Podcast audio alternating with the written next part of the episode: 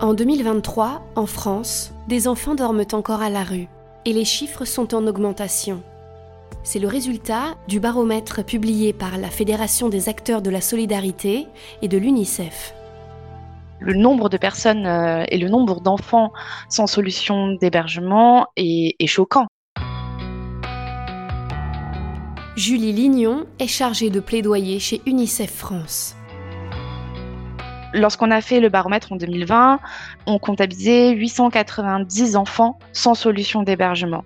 En 2022, on en comptabilisait 1658 et ils sont aujourd'hui près de 2000 euh, enfants donc sans solution euh, d'hébergement. Enfin, leur quotidien est rythmé par euh, l'instabilité, par l'insécurité.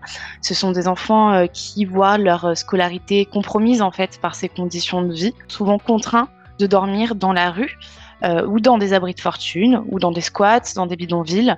Le fait d'être sans abri, le fait de vivre parfois euh, dans des chambres d'hôtel exiguës, parce que l'hôtel est la principale euh, solution qui est proposée aux familles en demande auprès du 115, le fait de vivre dans ces conditions-là confronte les enfants à des conditions de vie extrêmement dégradées qui vont engendrer d'importantes répercussions sur son développement et sur sa santé physique et mentale à court, moyen et long terme. Et en cela, l'absence de domicile et plus largement le mal logement constitue une violation aux droits de l'enfant.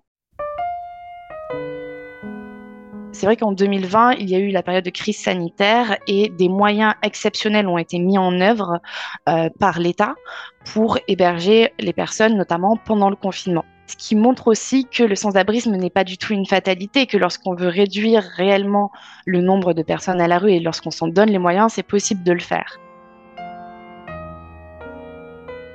On recommande notamment dans un premier temps de renforcer les connaissances sur les enfants sans domicile, notamment à travers la création d'une mission d'information. On demande le démarrage au plus vite des travaux de l'Observatoire du sans-abrisme qui a été lancé au printemps dernier euh, par le gouvernement. Observatoire qui, selon nous, devrait être indépendant et travailler en partenariat avec euh, l'ensemble des acteurs concernés.